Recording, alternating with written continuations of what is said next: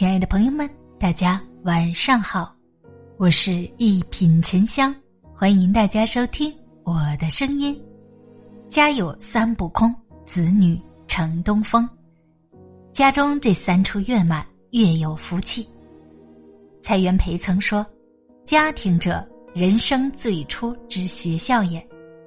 家是倦鸟晚归的巢，是船只停泊的港湾。”是人这一生最开始立足的地方。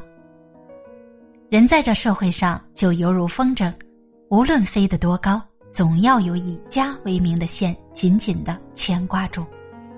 所以，我们每一个人都希望子孙后代人才辈出，家业兴盛。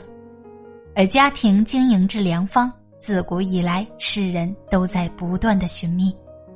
古人就曾说过：“家有三不空，子孙。”乘东风，意思是家中只要这三个地方不空，子孙后代就会越来越好。那么到底是哪三处呢？厨房不空，人间烟火抚人心。人这一辈子开门七件事儿，柴米油盐酱醋茶，这些都与自家厨房有关。厨房不仅是用餐的地方，还是家中烟火气的体现。在社会上奔波劳累一天，最希望的莫过于能有热腾腾的一顿饭来抚慰身心。在外漂泊的游子，纵使外面的饭菜是山珍海味，还是会想念家里的那一口饭。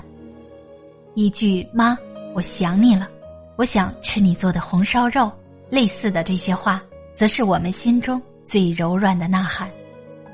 我们常常以烟火气评判生活的幸福感，锅碗瓢盆的声音是人鲜活过日子的体现，自己动手丰衣足食是生活中的常态。汪曾祺老先生就特别喜欢做饭，还必须要自己去菜市场买菜，看看生鸡活鸭、新鲜水灵的瓜菜、通红的辣椒，热热闹闹、挨挨挤挤。让人感到一种生之乐趣。一个愿意花时间去烹煮美食的人，必然也愿意放慢脚步，认真对待生活。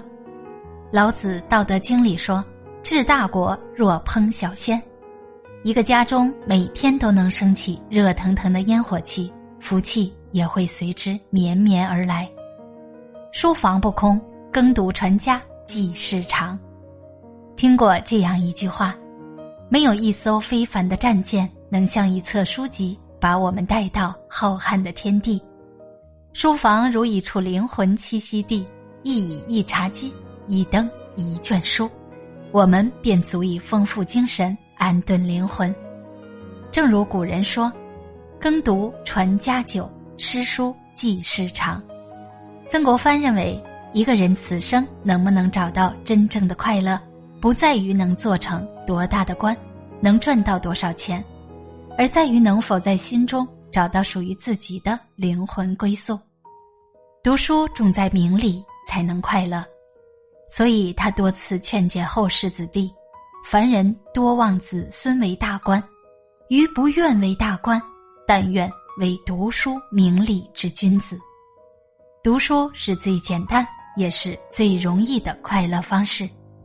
所以，一个家中不论环境如何，都不能缺少一方书桌、一排可读的书本。